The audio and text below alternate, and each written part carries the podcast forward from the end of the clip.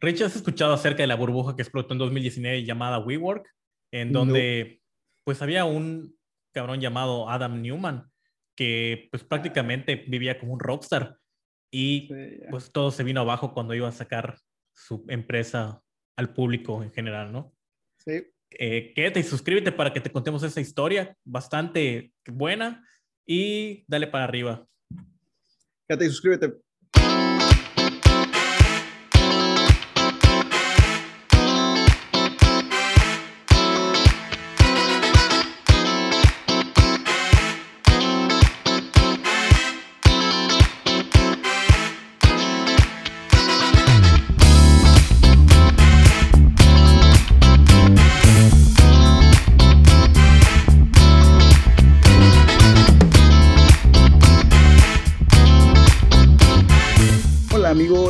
Escuchando Especuleros, el podcast donde yo, Ricardo Castillo y mi compañero Eduardo López te contaremos el cómo, el por qué y el quién sobre estafas, organizaciones millonarias y las grandes fortunas del mercado. Porque como bien sabes, especulador es quien compra un bien esperando que su valor aumente para después venderlo. Pero cuando más, además de esto innovas, rompes el mercado y cambias las reglas del juego, nosotros te llamamos especulero. Y en este podcast, Martes Especulero, vamos a hablar hoy de un vato que era muy poco especulero, pero bueno, bueno sí, bastante, yo creo. Porque sí, junto una buena este, lana, ¿no? Para, Sí. Y antes de empezar, pues quisiera darle gracias a la comunidad de Reddit, este, que nos escucha igual. eh, pues siguen mandando recomendaciones y varias cosas, ¿no? Y sobre todo los temas que quieren escucharlos, denle suscribir igual. Eh, la verdad nos ayudan bastante para poder seguir trayendo esas historias y casos de éxito, ¿no? y también de estafas y organizaciones y demás. Oye, pero además, además tenemos que ser eh, bastante agradecidos porque ya llegamos al 107 suscriptores. 108 ya. 108 suscriptores.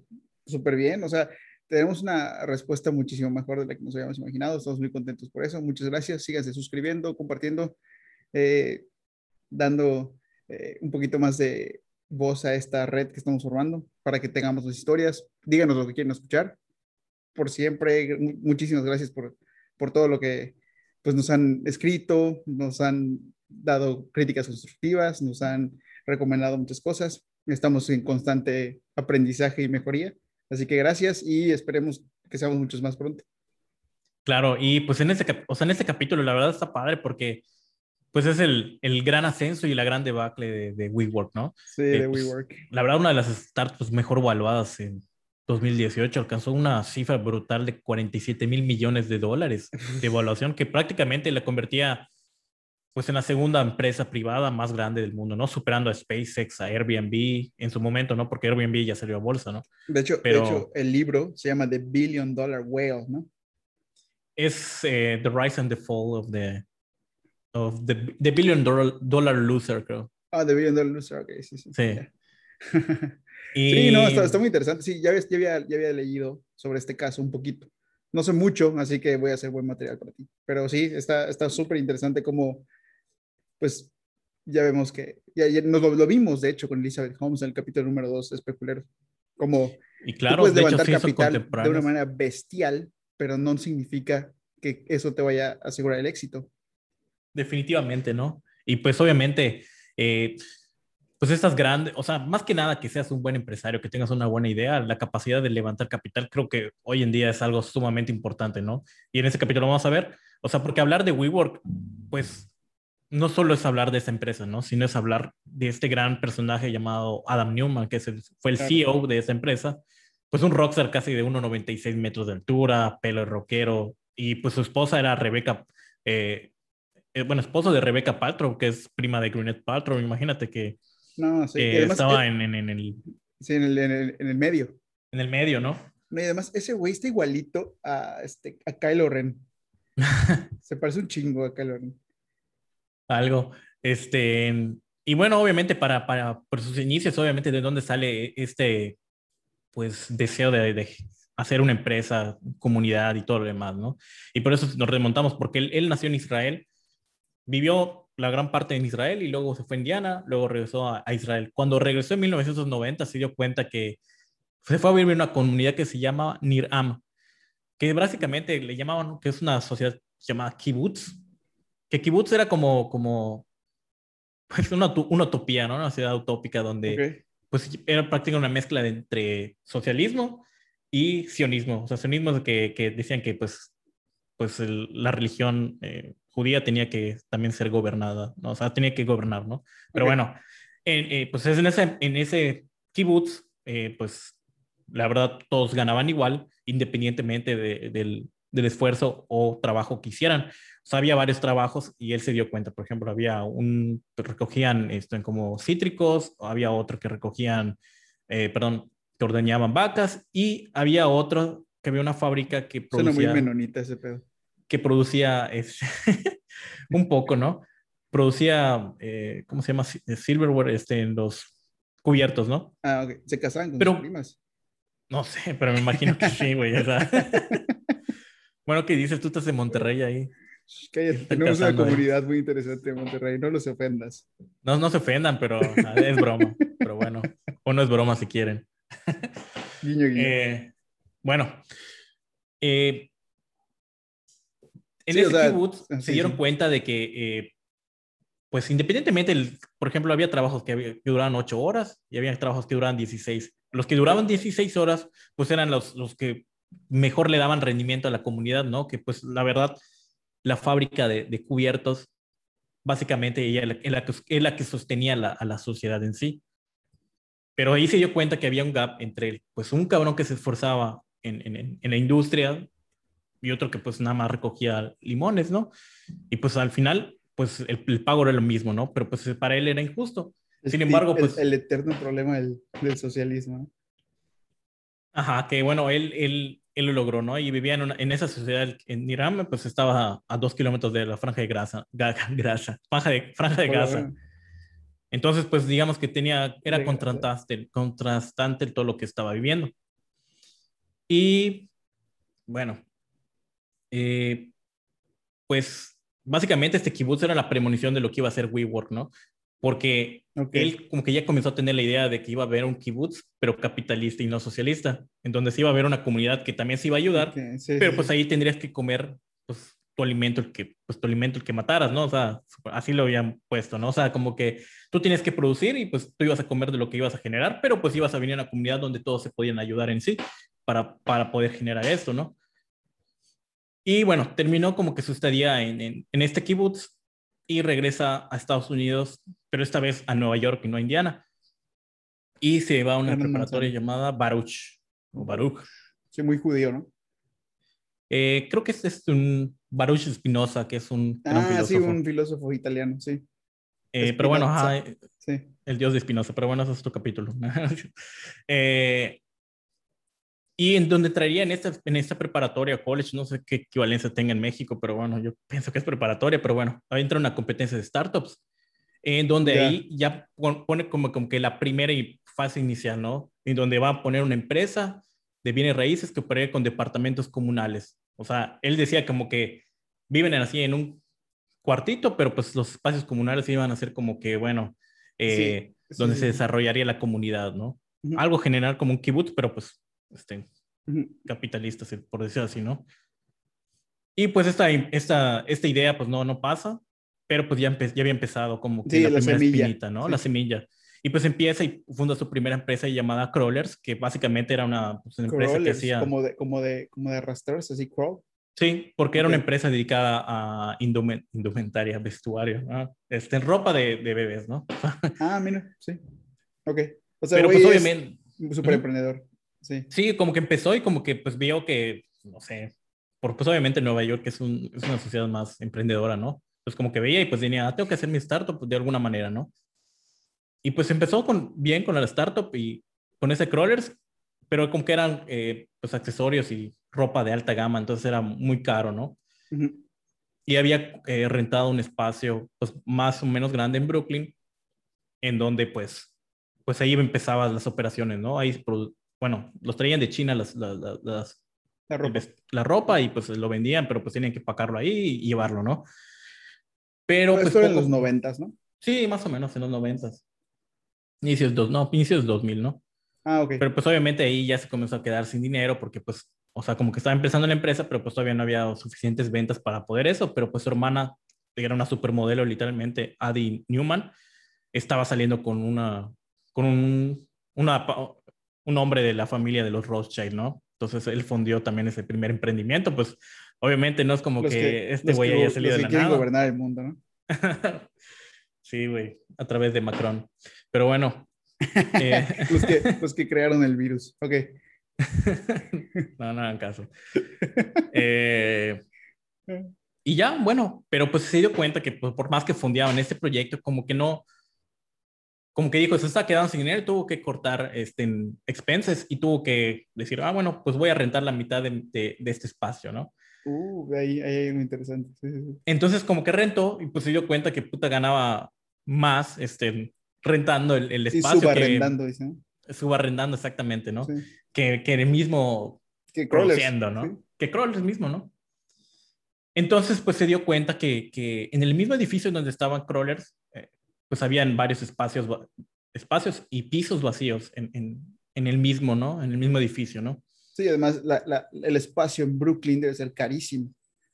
Sí, en ese entonces apenas estaba empezando a tener una gran, o sea, siempre tenía una plusvalía muy alta, ¿no? Pero en ese entonces como que todavía estaba despegando, ¿no? Todavía no era el Dumbo como era tan en los 2005, ¿no? Pero bueno, eh, en esa parte, eh, pues se dio cuenta que había espacios vacíos en, en, pues en, los edificios, ¿no? Y ahí como que dijo, bueno, le voy a hablar con el tenant, con el, con el dueño del edificio. sí, con el landlord, ¿no?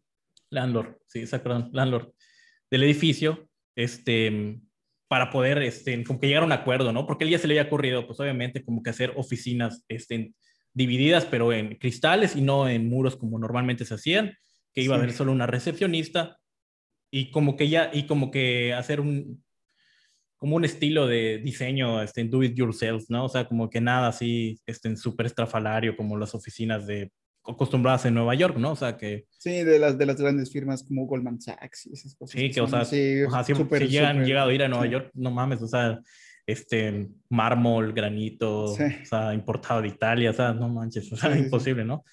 Pero bueno, estos tenían como que otra funcionalidad, porque ya habían empezado como que en esos inicios ya, ya había como que ciertos casos de coworking, ¿no? O sea, no había como que todavía estén tan...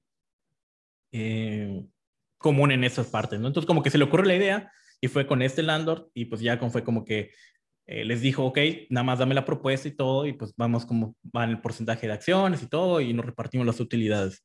Ah, y o sea, lo hizo su socio, ok. Exactamente, ¿no? Y pues dijo, pues, o sea, ese güey pues realmente no sabía hacer nada, pero era un buen negociador, ¿no?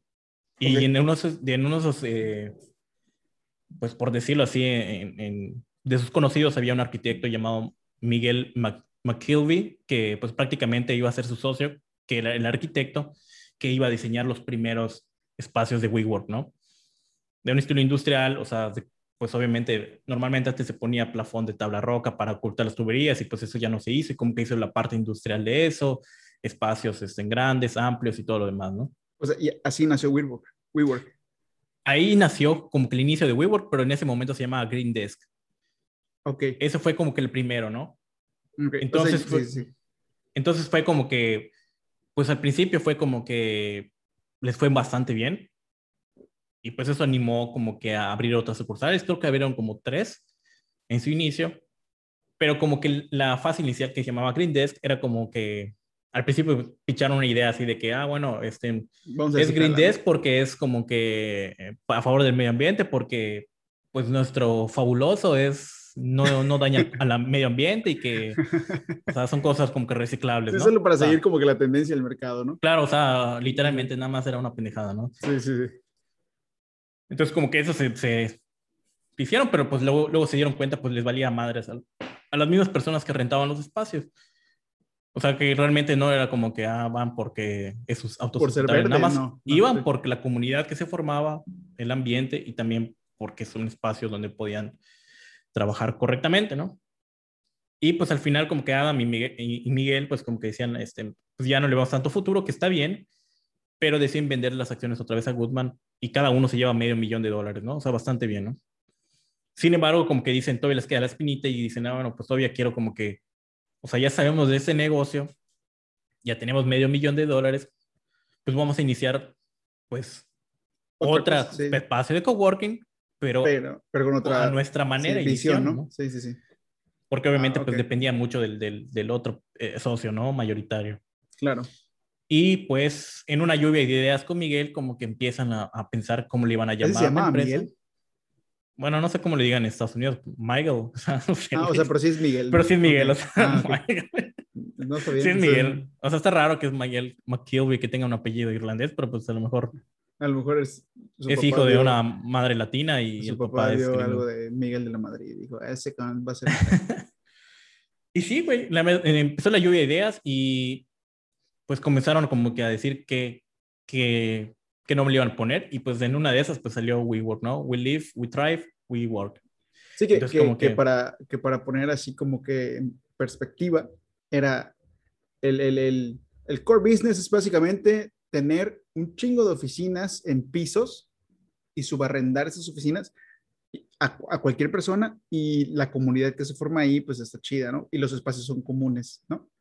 Sí, de, bueno, del hecho del coworking, pues no, no ha cambiado, es prácticamente, pues a veces puedes rentar pues, un escritorio sí. o puedes rentar una mesa comunal, como, o sea, un espacio para sentarte en una mesa donde hay varias personas y también puedes utilizar como que la sala de juntas o, Sí, sí, yo he visto, yo he visto que una vez me hicieron una entrevista de trabajo en un lugar que era exactamente así.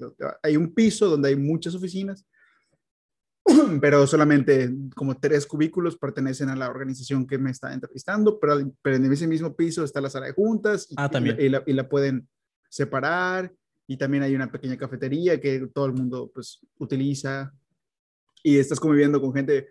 Normalmente lo he visto que lo usan mucho las startups de, de tech companies, ¿no? los de tech. Claro, están empezando. Sí, y ahí también tienes Tienes razón, o sea, también es súper arrendar, o sea, por ejemplo, no sé, una empresa de cinco trabajadores, pues ahí se van en vez de rentar una oficina más grande, ¿no? Exacto, y, y, se ve chido porque pues tienes unas instalaciones bastante buenas que no podrías a lo mejor tener con tu, pues, mm, con tu capacidad. Claro, o sea, equiparlo con aires acondicionados, sale juntas con mesas Proyectores, exacto en una buena ubicación, no, pues normalmente ¿qué pasa? No te vas a una casa o algo así y empiezas así. Pero en cambio, cuando tienes esta posibilidad, pues da un poquito más de seriedad. Está, está chida la idea, la verdad, está chida, me gusta. Sí, y pues obviamente tenían que ponerle como que una capa de distinción porque pues prácticamente ya se estaba empezando a... a hacer trending, ¿no? A hacer trending, ¿no? Sobre todo en, Nueva York, ¿no? Y pues ellos tenían que, habían firmado un contrato por la venta eh, de Green Desk pues que no podían como en tres o cuatro años poner ninguna ubicación en mismo Brooklyn, ¿no? Por razones de, de no competencia interna, ¿no? Sí. Eh, y pues ya emergían un montón de eso y pues como que empezaron a, a, a pichar la idea con otros inversionistas, pues, pues realmente ni, ni había nada, ¿no? entonces van con un inversionista, con un multimillonario llamado Schreiber y pues él decide con base en nada, porque Adam, la verdad, este, poco a poco vamos a ir a ahondar cómo era este, su pitch y todo, pero pues era, tenía mucha labia y la verdad era un marquetero completamente, ¿no? O sea, como que lo que él decía transmitía como que la energía de, de, de yo, tengo, yo quiero voy a hacer una empresa de mil millones de dólares, ¿no? Entonces, como que ya estaba viendo eso y convenció a este güey de invertir eh, por un tercio de la empresa a una versión de 45 millones de dólares. O sea, invirtió 15 millones de dólares a una versión de 45 millones de dólares. Que la sin tener nada, ¿eh? Que, que, que, muchas historias que hemos platicado aquí en el podcast este, y, y libros que yo he leído habla, los, los venture capitalists hablan mucho de que el estilo o el método que utilizan para invertir en un negocio es mucho de gut. Dicen, si siento que este güey, o sea, como que I follow my gut, no, no es, es, muy como... como Confiar en el emprendedor, pero... sí, güey. Entonces tiene toda la, la lógica que este güey, al tener este, esta capacidad de transmitir tu visión, pues agarre lana. Porque esos güeyes que son, que tienen dinero se dejan llevar mucho por eso. Obviamente no, no son tontos, ¿no? Obviamente también tienes que tener todo el, el, el, como le dicen, el due diligence, tienes que hacer la tarea. Pues te diré, cabrón, a veces, o sea, en este caso, cabrón, pero, o sea, sí. 15 millones de dólares, una versión de 45 millones de dólares y no había nada, ¿no? O sea, pues lo tú, convenció. Tú dices que Arturo Elías yo diría, estoy fuera. Pues sí, güey, porque no hay nada. o sea, no. Digo, pero bueno, este güey aceptó y en 2010 WeWork abría la primera ubicación en la calle, o sea, en 158 Grand en Nueva York, ¿no? O sea, es la dirección. Eh, con ya en preventas de más de 17 rentadores ya en fijos, que después también llamaría miembros para que pues, se sientan parte de la comunidad. Y pues fue un éxito, ¿no? En, en esa locación, en, bueno, Nueva York, en Manhattan, me, me, refiero, ¿no?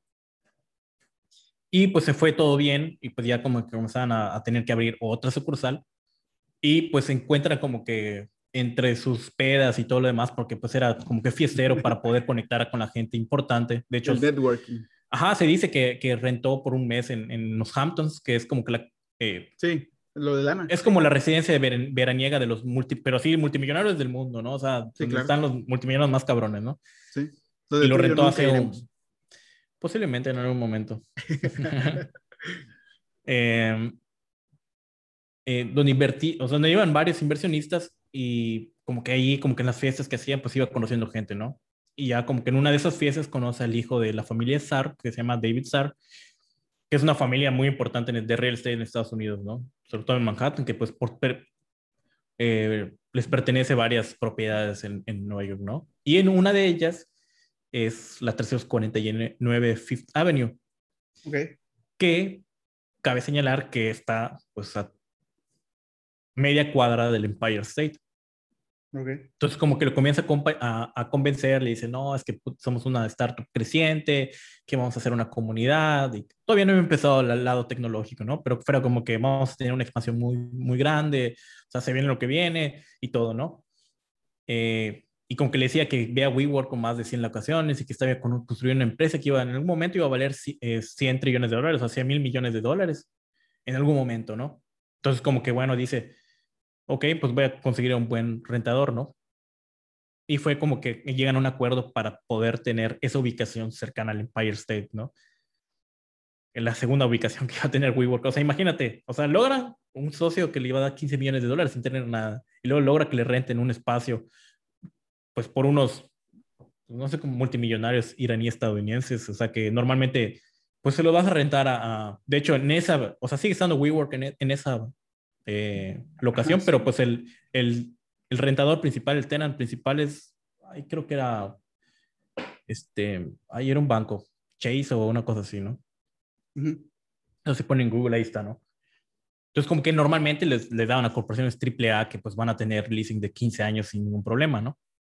Pero fue como que, ah, bueno, pues vamos a darle la oportunidad a este cabrón porque pues ahí están peleadas las ubicaciones, ¿no? Pero coincidió que pues era en 2008 donde, bueno, perdón, eh, como que no, no había, no estaban alojados nadie todavía bastante tiempo, ¿no? Entonces como que le dan la oportunidad y pues dice, ok.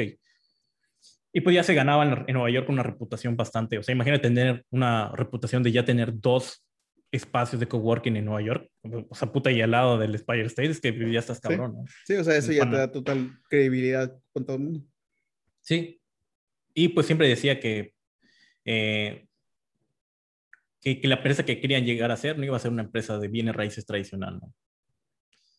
Eh, sino que, y luego ya comenzó a decir que, bueno, ya no era una compañía de bienes raíces, sino era una empresa de tecnología, equiparable okay. a cualquiera de Silicon Valley y serían la primera red social física. O sea, ojo a este dato, fue como que lo que vendía sí, sí, sí. la red social física, ¿no? Que pues, este, la idea era conectar los edificios a través de una aplicación o software o lo que sea, eh, a través de una empresa, o sea, de, de, esta app que llamaba WeConnect, en donde se suponía que al menos un tercio de los miembros ya habían hecho algún negocio, donde se contactaban como que, ah, bueno, necesito un, un, un cabrón que haga branding, ah, bueno, yo necesito un ingeniero, yo necesito este sí, cabrón. O sea, iba a ser, iba a ser un, un club, un club exclusivo chido, pero de, de, de, de empresas. Está, está, está, chida la idea. Sí, como un LinkedIn, como de hecho, como que pararlo en LinkedIn, pero físico, ¿no?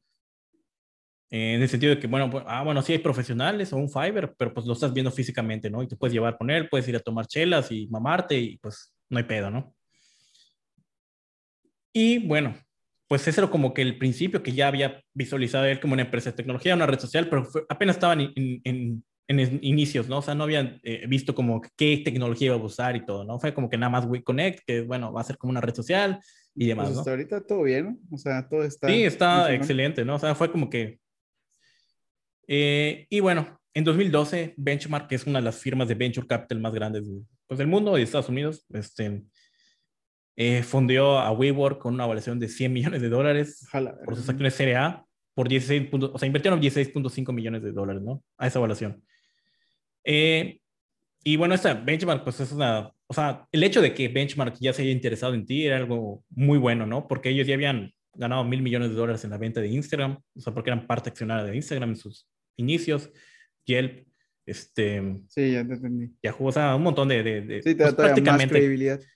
Exactamente, ¿no? Y porque obviamente este tipo de conglomerados no solo como que, ah, compré y pues chinga tu madre, ¿no? O sea, tienen un equipo de research, o sea, de, de que van como que llevando el seguimiento a estas empresas, ¿no? Para que cumplan los objetivos de, pues no que no quiebre, ¿no? O sea, están poniendo, pues, bueno, en este no era tanto dinero, pero era 16.5 millones de dólares, ¿no? O sea, con lo que iba a venir después, ¿no? Pero bueno, o sea, a lo mejor 16.5 millones de dólares sí suena mucho, ¿no? Pero... Pues para mí es un chingo. Pero, pero para lo que iban a invertir después. Sí, sí. eh, y bueno, como que ahorita la presión era convertir pues, a la empresa de tecnología que tanto iba diciendo, ¿no? Porque pues hasta el momento era como que... O sea, pero eh, esa es una buena pregunta. ¿Está levantando capital, pero está operando con pérdidas? Sí, definitivamente, ¿no? O sea, porque... Eh, eh, y es lo que vamos a ir viendo, porque el hecho de que, que era físico complicaba más las cosas, ¿no? Sí, me imagino. Eh, pues obviamente, en, parece entonces que ya fundaron con 16 millones y medio, pues todavía llevaban el control por medio de Excel. O sea, imagínate, o sea, todavía ni siquiera, o sea, si decían que era una empresa de tecnología, todavía estaban utilizando spreadsheets tradicionales, ¿no? Eh, y, pues obviamente... Y eso, y eso, es algo que, que, hay que tener en cuenta igual al momento de usted, amigo especulero que nos escucha y tenga algún momento su empresa y ya la vayan a comprar los venture capitalists por millones, por valuaciones de millones de dólares, no necesariamente es bueno eso también, porque el que te compren a una evaluación tan alta quiere decir que también vas a tener que poner metas muy altas y eso muchas veces es un lastre que tiene que cargar la empresa.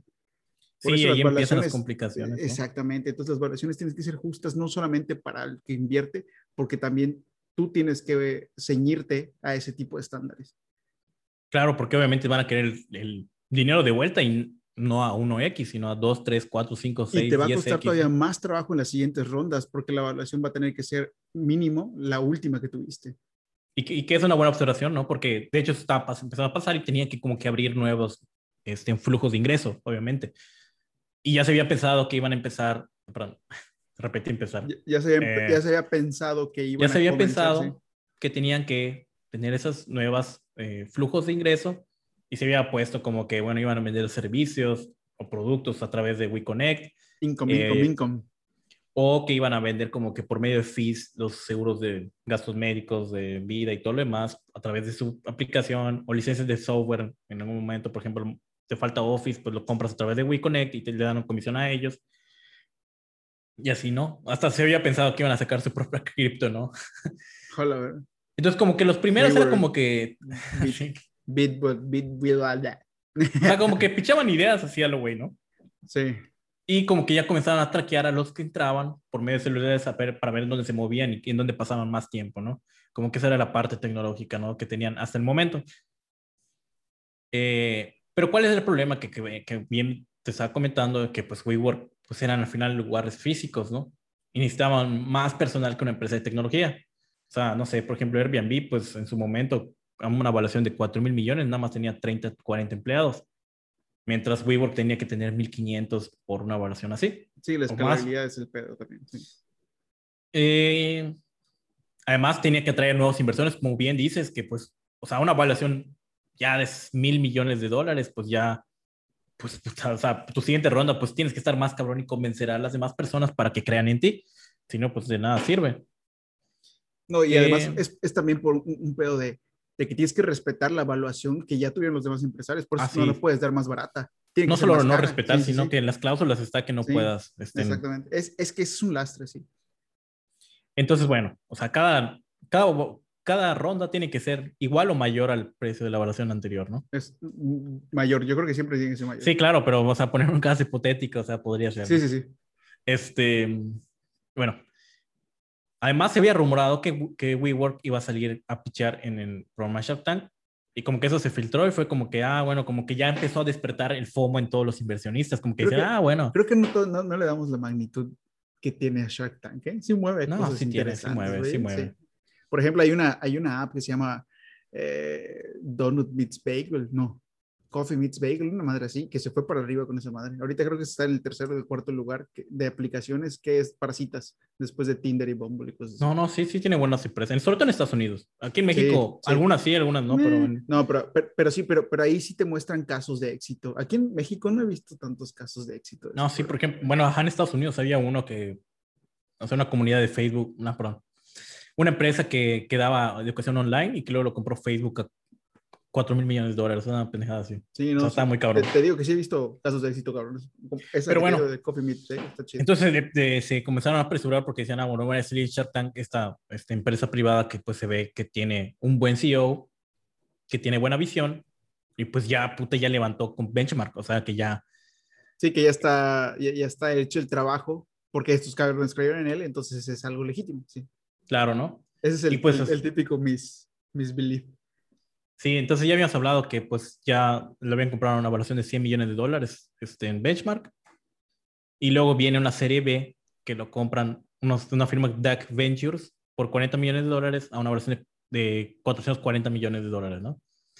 Eso para 2013, ¿no? Luego en 2014 JP Morgan y otros inversores pusieron 150 millones de dólares a una evaluación de 1.500 millones de dólares. O sea, ya imagínate, ¿no? Oficialmente ya en ese entonces WeWork ya era una, una empresa unicornio porque ya había superado la barrera de los mil millones de dólares.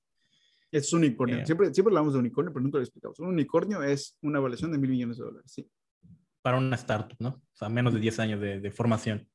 Y, pero pues como que ya empezaban a despertar las dudas porque era un negocio poco claro este, y sus discursos de futuro y comunidad como que todavía no estaban bien, bien definidos, ¿no? Sí, consolidados ya. Pero imagínate, o sea, todavía no esto no alcanzaba y para finales de ese mismo año, en 2014, volvieron a levantar otra ronda a una evaluación de 5 mil millones de dólares. Y ya la convertían en una empresa de los 12 unicornios más grandes, ¿no? Pero como que Adam ya se comenzó a despojar un poco de sus acciones, que eso era raro. Se había despojado de 40 millones de dólares en acciones para un, una fase inicial que pues normalmente es como que protejas mucho tus acciones para que... Sí, pues es que pues está Porque tú estás confiando en tu proyecto, ¿no? Ya 40 millones de dólares, como que ya, pero nadie lo sabía, como que era, es una empresa privada, pues él solo sabía que ya había hecho ese cash out. Sin embargo, pues obviamente no es muy, muy bien visto esa parte, ¿no? Porque pues obviamente tienes que tener skin in the game, o sea, ese pellejo en el juego para que, o sea, le metas huevos, ¿no? Eso escucha, eso escucha muy raro. y bueno, eh, sin embargo, como te digo, esta evaluación no tiene sentido porque había la gran competidora de WeWork, era IWG, que era la competencia, directa, tenía 200 locaciones. ¿IWG? Sí. Ok.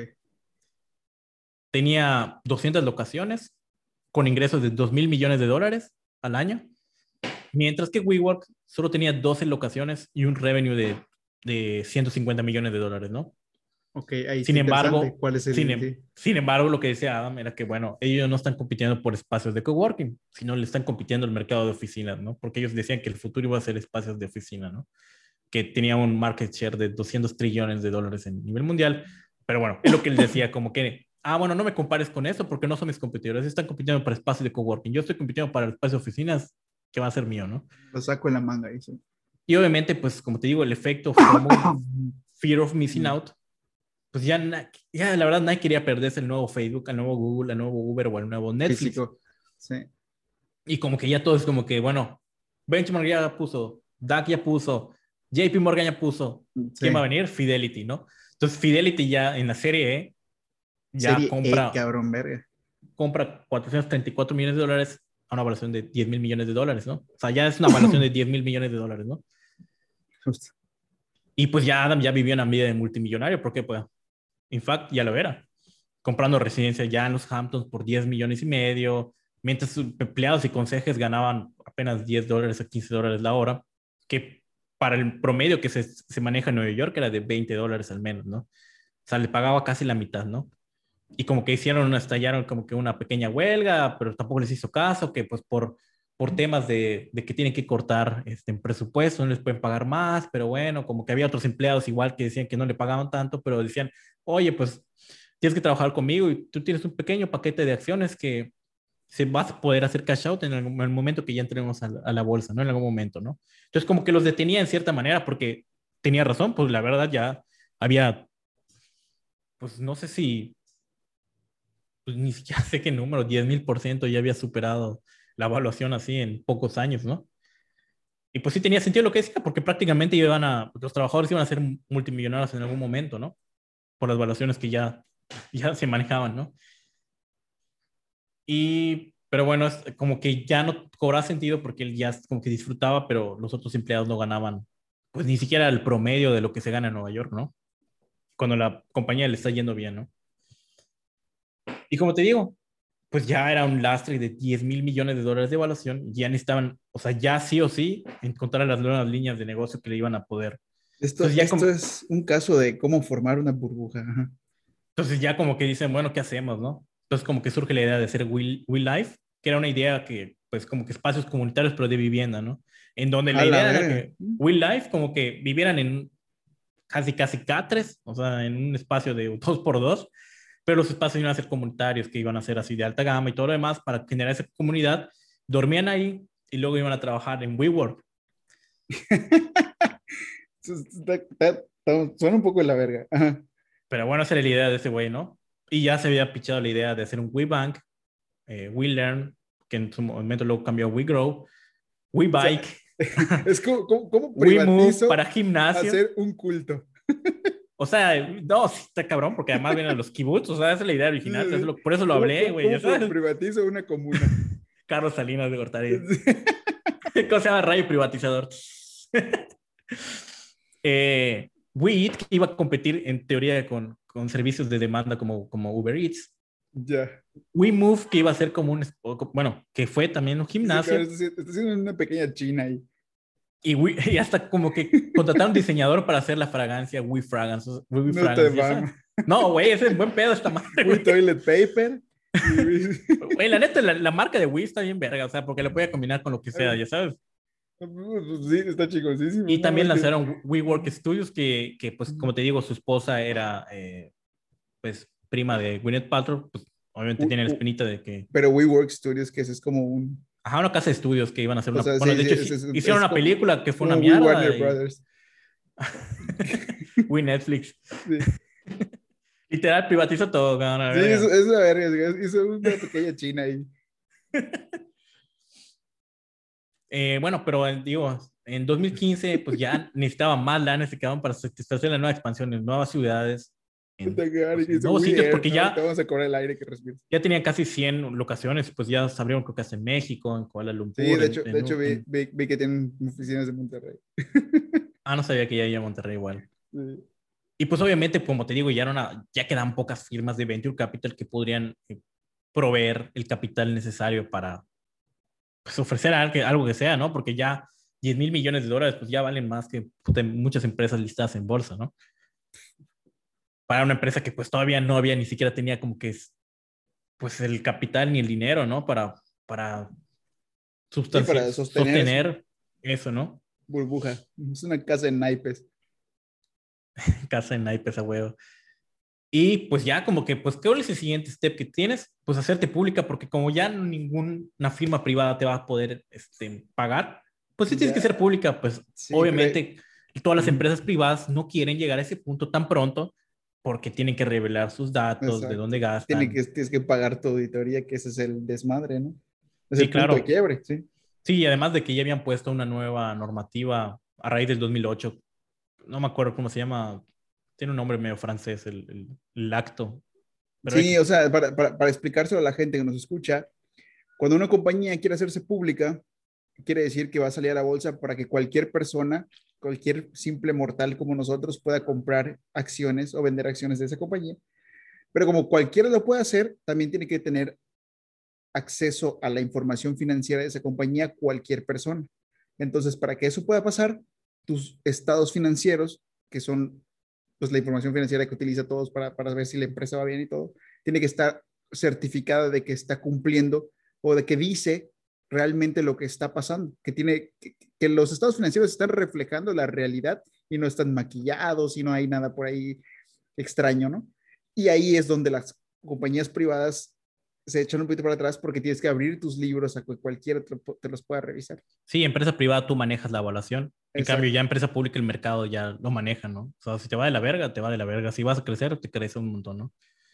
Y pues de cagada como que, como que dicen, bueno, vamos a ampliarnos a China, ¿no? Entonces como que consiguen a una empresa de Venture Capital China que ofrece 600 millones de dólares por una evaluación de 16 mil millones de dólares. O sea, imagínate, ¿no? Obviamente ese dinero iba a ser utilizado para, para ampliar sus oficinas ahí, que ya había, ya era, ya era un mercado competido también, ¿no? o sea, ya había pequeñas startups igual ahí en China con lo mismo, ¿no? Pero igual, nuevamente, la tesis ahí, de la red... Ahí sí, ahí sí veo mucho futuro en Wii, toda la mamada, porque ahí, ahí sí viven así. Sí, de hecho, ajá, de hecho hicieron su WeWork chino de hace 20 años. sí, donde viven arriba y tienen que bajar, ¿no? Sí, sí. Solo que tienen que poner redes para que no se suiciden, ¿no? La gente. Está cabrón, sí. Pero bueno, este, pero la red social física ya no cobraba sentido, ¿no? Porque no habían, o sea, realmente, eso está cagado, ¿no? O sea, habían generado como que el branch que es WeWork Labs, que iba como que este, desarrollar toda la tecnología de eso, ¿no? Pero básicamente era un laboratorio de la VM, ¿no? O sea, donde comprobaban cosas que puta ya, o sea, ah, puta, voy a gastar millones en cámaras que detectan puta el rostro facial de las personas y veo si estás muy feliz. ¿Para qué? Para saber que, no sé, en el área de comedor es donde más felices están. O sea, o sea, voy Pero gastaban un chingo, por esa madre, voy ¿no? a invertir un chingo en, en, en, información que realmente no me va a servir de mucho. Sí, claro, que científicos de la UVM se dan cuenta que comer les hace felices, ya sabes, o sea, no mames. o sea, y así había un chingo de cosas, ¿no? Que puta habían invertido en una startup igual, porque además compraban otras como que startups, habían comprado uh -huh. varias cosas y habían, por ejemplo, este güey había comprado por 36 millones de dólares una empresa española que se dedicaba a hacer eh, piscinas de paellas. olas. Ah, ok. Sí, sí, pero sí. dentro de lugares, ¿no? ¿Para qué? Sí. Para ponerlo en una de sus locaciones que, que hubiese una piscina con olas. Es estar mamando ahí. Sí, o sea, pero ya compraban pendejadas que pues realmente no. compramos un startup que te hace un robot. Sí, como que habían eh, pagado mucho igual para desarrollar como que el escritorio que, o sea, con solo este, escanearte ya sacar a la altura ideal, el ancho ideal y todo para que estuvieran lo más cómodo posible, ¿no? Como que ya este, no encontraban la casa, la, la casa de... del próximo martes, un pedazo. ya no encontraban que, que, que, desarrollar, ¿no? Porque, pues como que la red social al final no, no pegó nada, WeConnect no pegó tanto, ¿no? Como hubiesen querido. Para sí, o sea, est estaban buscando the next big thing, ¿no? Exactamente, que está bien porque tienes que probar y tirar y todo, o sea, eso, no está, eso está excelente, ¿no?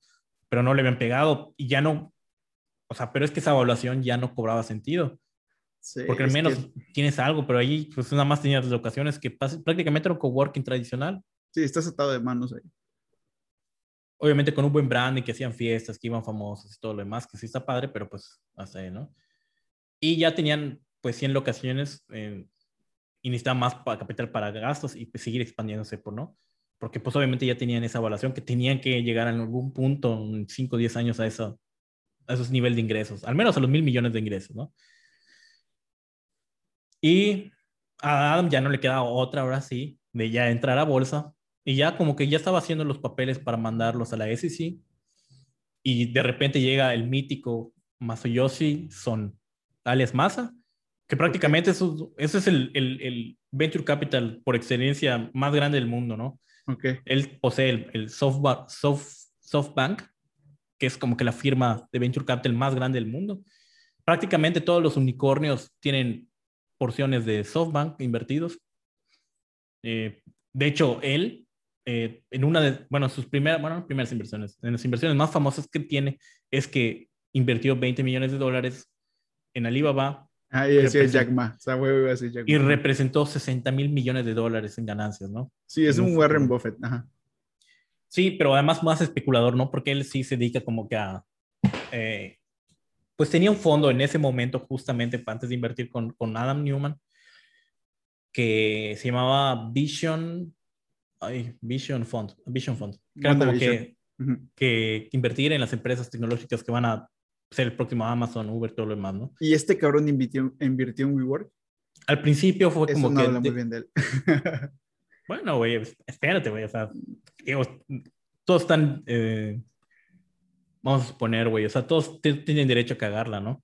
Sí, de hecho, no. O sea, no todos pueden, de hecho, es de la, hecho, hay, la parte hay, del hay un capital. chingo de historias de esas. De hecho, hay, hay, por ejemplo, hay una historia muy, muy famosa, bueno, relativamente famosa, de cómo Steve Jobs se emperró en un, en un proyecto que se llamaba Seagate. ¿Has visto esas mierdas que usan los, los, los, los policías de los, de los, de los, ya sabes, de los malls, donde andan como en una cosita, en un carrito de dos ruedas? Sí, patinetes, scooters. Eh, parecido, sí. Ah, ya sé, el, del solo el... Ajá, el que, para ir como que parado, ¿no? Ah, huevo. Bueno, esa madre, eh, en su momento, Steve Jobs dijo, esto va a revolucionar el mundo. Y invirtió un chingo de lana y la perdió ahí porque nunca, nunca despegó ese, eso. Sí, hay un chingo de historias de esas, hay un chingo de historias de esas. Sí. Pero bueno, en esta Nosotros sabemos, En esta sí se pasó de verga, pero pues, güey, pues igual de solo poner 20 millones de dólares a hacer 60 mil millones de dólares, te puedes dar tus ciertos lujos de pendejadas, sí, Sí, sí, sí. nosotros escuchamos mucho las historias de éxito, pero también hay un chingo de, historias de fracaso. Y eso está completamente normal, ¿no? Pero sin embargo, me llamó mucho la atención de, de por qué pasó eso, ¿no? Entonces, Adam, imagínate que es como un drogadicto, cabrón, que puta dice, verá, quiero coca, cabrón, quiero coca. Puta, pero ya no tiene lana. Dice, voy a vender, voy a vender mi...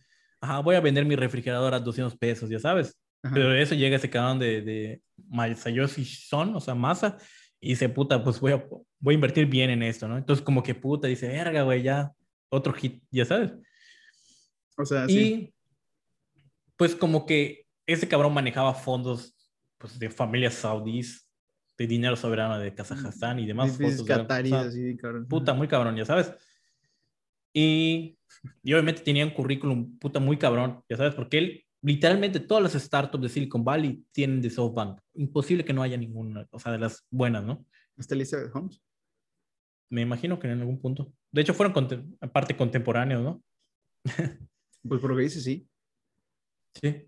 Eh, y bueno, entonces tenía este fondo, Vision Fund, de 100 mil, 100 mil millones de dólares, en donde pondría 4 mil millones de dólares en WeWork, que ahora ya sería evaluada en 20 mil millones de dólares convencido por lo que le faltaba. porque lo convenció fue como que fue a las oficinas de WeWork, como que le mostró el departamento de, de Research and Development, como que vio que la, la mesa que se auto hasta ajustaba, como que les dijo que puta tenía cámaras que veían puta como que... ¿Que eres muy feliz? Que eres muy feliz y que puta, que, cuáles son tus cosas de compra, en qué momento comes, para que tengan tus hábitos. tus hábitos y todo, ¿no? Entonces como que dice, bueno, sí, y, y, está chingón y pues sí confío en él. Además, la We Live, que en su momento pensó que Will Live iba a superar WeWork, pero pues realmente no pasaron más de dos este, centros de Will Live, Will Life, perdón. O sea, mientras ya WeWork tenía como 100 este, sucursales. Y bueno, como que lo convenció en un paseo de coche, como si tú dices, ¿no? Que es algo de como que God, como que dice, ah, bueno, confío en ese cabrón porque puta, como que Adam puta hablaba de que no vamos a revolucionar esto. De, de, hecho, es lo que dice mucho de los venture capitalists. Yo no, yo no invierto en ideas, invierto en gente. Sea, la idea a lo mejor no me convence, pero si este, pero veo que este cabrón tiene mucha habilidad y, se va a mover, ese cabrón va a hacer que la idea pase.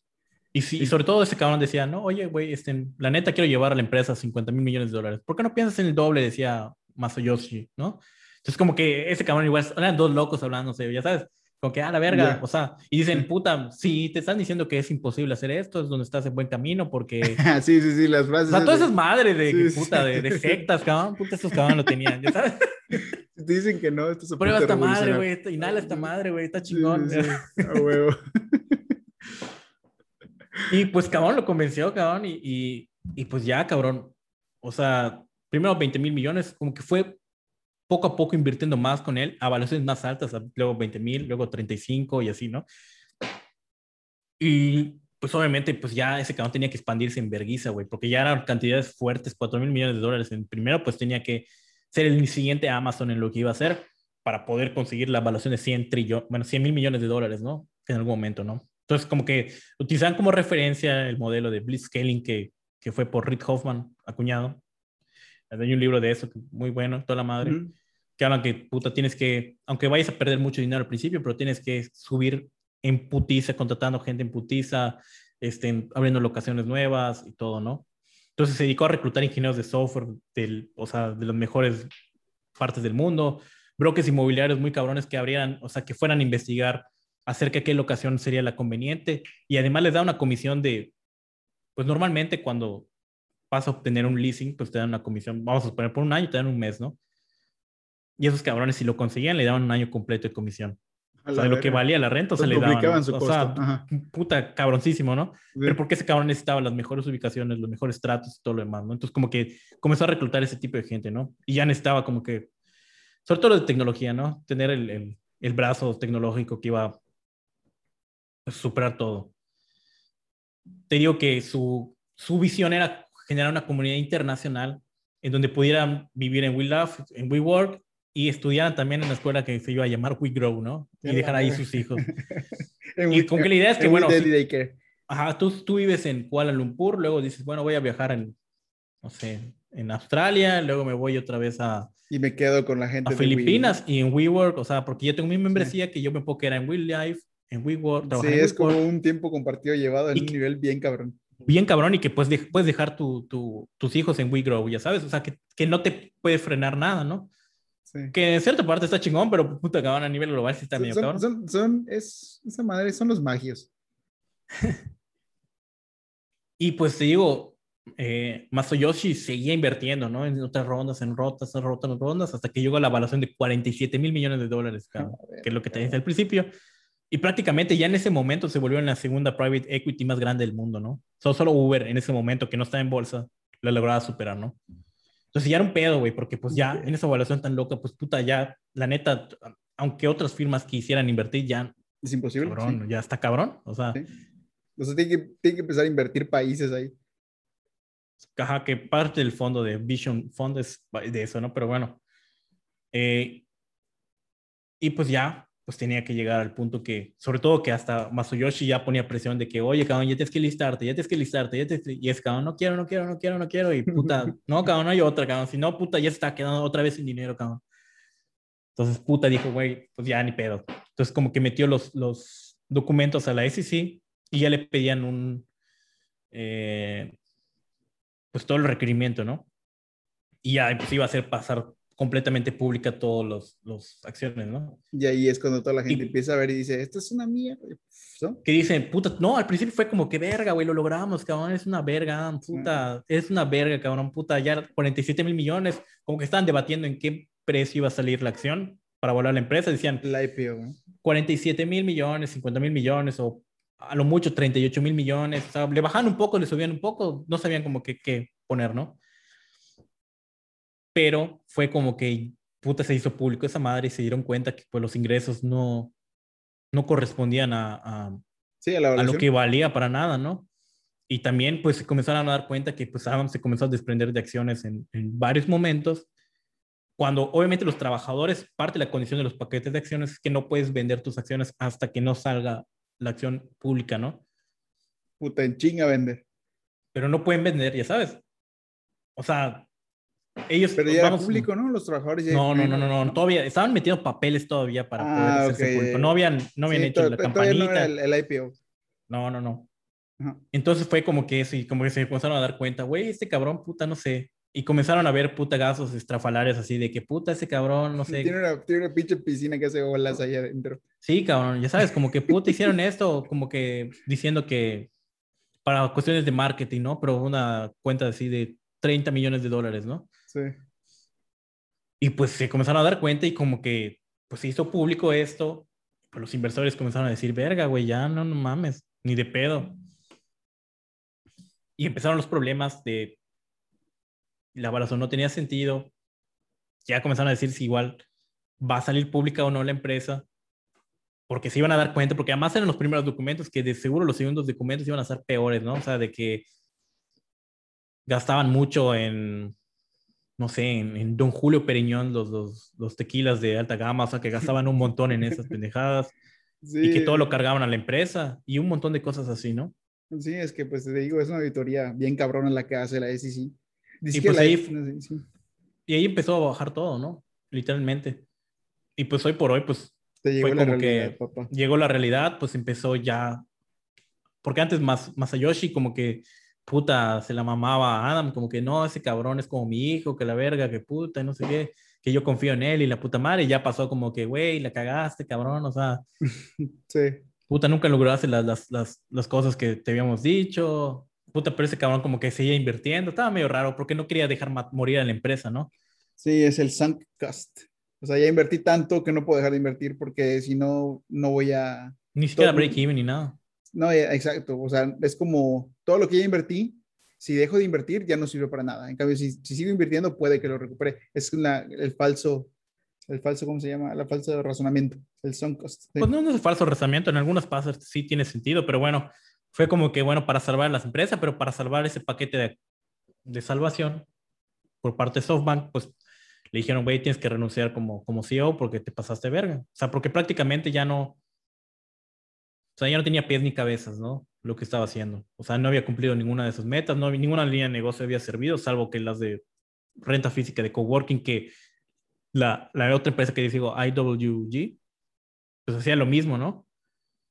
Y pues ya al final, pues dejó de ser el CEO, pues todo lo que conocimos en 2019, que los escándalos y todo, que prácticamente pues vivía como un rockstar, pero ya no, no hacía nada, que fumaba mota en su oficina, que hasta creó un sistema de ventilación para que extrayera el olor de, de, la de, mota. de mota, ¿no? O sea, Sí, o sea, y eso así. dijo, sí. que digo, por visionario, la neta, o sea, tampoco es, o sea, yo no lo juzgo en el sentido de, o sea, fue visionario, yo creo que sí, abrió brechas en esto, sí, o sea, tuvo bien la visión, solo que no funcionó, güey, y pues la verdad le dieron, Y, y por lo que cuentas, dejó de trabajar. Se empezó a dedicar a otras mamadas. sí, claro. Y pues bueno, esa fue la, la, la historia, ¿no? De, de Adam Newman, WeWork. de WeWork, que pues la verdad sí es como que para O sea, pero pensar, porque pero- al final de cuentas ahorita vale hasta menos que, el, que la IWG, ¿no? O sea, vale creo que 3 mil millones de dólares la evaluación ahorita de WeWork. Exacto, pero, pero, pero sigue como que ahí striving, ¿no? Perdón, te estoy buscando ahí cómo, cómo sobrevivir. Ah, claro, o sea, digo, sí tuvieron que hacer un paquete de, de salvamento, o sea, reducir costos, cerrar bastantes sucursales que pues no venían este, produciendo lo que tenían que producir. Eh, porque además, o sea, siendo una empresa de tecnología tampoco había mucho, sobre todo Mucha en los países, tecnología. mucha tecnología que literal era un pedo porque pues el, el sistema de pago a veces en, en tarjeta de crédito, pero por ejemplo en la sucursal de aquí de México, pues pagan en efectivo y era un problema porque tenían como que subirlo a una red y como que ahí empezaban los problemas, ¿no?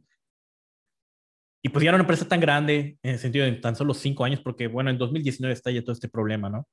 Eran casi 10 años de todo desde que empezó WeWork. Y en, o sea, problema, o sea, sí está muy cabrón, ¿no? O sea, 10 años convertido en un porio que no tiene procesos, entonces ahí les cargó la chingada, ¿no? Que digo, yo no lo juzgo, la verdad sí era visionario, o sea, sí tenía buenas ideas, solo que pues no validó el mercado correcto, pero pues logró las inversiones que, que está chingón. O sea, al final de cuentas sigue siendo multimillonario y lo disfrutó. Y Y ya. pues, yo creo que es todo, ¿no? y de hecho sí fue controversial a, a Teranos, ¿no? O sea, la que había hasta como que juntas con ellos y todo lo demás. Está cagado. Bueno, pero a diferencia de, de Elizabeth, este cabrón no engañó a nadie. Solamente no. Solamente echó No, la no engañó a nadie. No, no echó la... O sea, sí, bueno, por decirlo así. Y O sea, tampoco se exacto, metió a temas de exacto. salud, ya sabes. O sea, no por... Sí. No, no, pero además, sí, Elizabeth sí, se, me- se metió a temas de salud y además manipulaba. Y vean el capítulo sí. igual, o sea, para que sepan qué pedo, ¿no? Exacto, vean el capítulo de Y pues, de sé tú. Se la vi, como Se diría vi. Messi, se la vi. pues muy interesante, muy interesante. ¿Qué, ¿Qué piensas tú de todo esto se pudo haber evitado? Es que, Pues es que- sí, es la que verdad yo creo que el problema, sí, yo creo que el problema no es tanto el que no jaló, porque a lo mejor en algún punto sí podía haber jalado. Lo que pasa es que te, te empiezan a tirar tanta lana, güey, que, que, eso nubla totalmente el juicio y la manera de accionar de, to- de- de- de- de todas las empresas. Sí, Sí, claro, y que pues las etapas de validación que tienes que hacer, pues ya se ven mermadas. exacto. para- porque- sí, Tienes que lanzar como que producto, ver, ah, bueno, sí, validamos. Ah, ok, bueno, puta, WeGrow, que es como que la escuela de, de estos güeyes, sí fun- funcionaba, ok. Pero luego vieron que puta no había tantos cabrón registrados porque tenían un puta, costaba 42 mil dólares la, la anualidad de colegiaturas, ¿no? Para los hijos. Entonces, todo este tipo de cosas como que no tenía mucho sentido, ¿no? sí, no, es que tiene, Y- que ser, tiene que ser algo orgánico, güey. Eso es lo que Y pasa. sobre todo que Sí. lo que creo que ya analizando, obviamente porque no pude contar todo lo que debía, pero pues prácticamente fue una empresa familiar. O sea, que la, la esposa manejaba unas cosas, ese güey manejaba otras cosas, su cuate manejaba otras cosas y otros familiares otras cosas. Como que no había ese eh, estándar tan cabrón como que decir, bueno, puta, ya no depende de mí esta empresa familiar, ya es una super startup, ya es una, bueno, ya no es startup, ya es una empresa tal cual, ¿no? Un conglomerado importante, ¿no? Y pues obviamente la, la, la preocupación o, o estrés de, de, de, esa evaluación y, y que tiene que llegar Sí. en algún punto, ¿no? Así como le pasó a Uber en su momento de que puta tuvo Exacto, que dejar ese a a sus coches mi- voladores. Porque ya, a güey. O sea, ese iba a ser mi, mi ejemplo, sí. Sí, o sea, tuve que dejar al branch que estaba desarrollando los aviones que iban a ser los del futuro, porque puta le está cargando la verga en el negocio original, ya sabes. Ya había más competidores todo, ¿no? Entonces, como que bueno, dejaron esa parte y se concentraron en lo que es bueno. A algunas les sale como Amazon, que Amazon empezó con vendiendo libros, luego todo lo que conocemos. Pero siempre empiezas con algo pequeño y luego ya lo validas. Igual Netflix, ¿no? Que empezó con House of Cards y luego dijo, ah, tiene éxito. Comenzó Stranger Things, así, comenzó a sacar series, ¿no? Llegó de la madre, ah, bueno, puta, voy a hacer mi casa productora y voy a sacar 100 mil películas, ¿no? Y luego es una mierda, ¿no? Sí, además ya cambió también mucho su, su manera de, pues de su catálogo, ¿no? Ya se dedicó más a crear contenido en cantidad y no tanto en calidad. Bueno, esa es otra cosa, ¿no? Pero sí, tienes toda la razón lo que dices. Eh, muchas gracias por escucharnos en este martes especulero. Les agradecemos mucho. No olviden suscribirse, comentar, compartir, dar like. Eh, a Lalo lo pueden seguir en Arroba Lalo-Goody. Arroba Lalo-Goody. Y a mí me pueden seguir en arroba Richarito14- arroba Richarito14- y sigan a arroba Speculators Podcast en Facebook y en Instagram, donde ahí les subimos unos pequeños clips de cada podcast, eh, subimos algunas notas, también pueden escribirnos ahí para decirnos lo que les gustó, lo que no les gustó, lo que les gustaría escuchar y recomiéndenos, eh, denle compartir a todo lo que subimos por aquí, sigamos interesantes. Nos vemos el próximo martes. Muchas gracias, Lalo. Bye bye.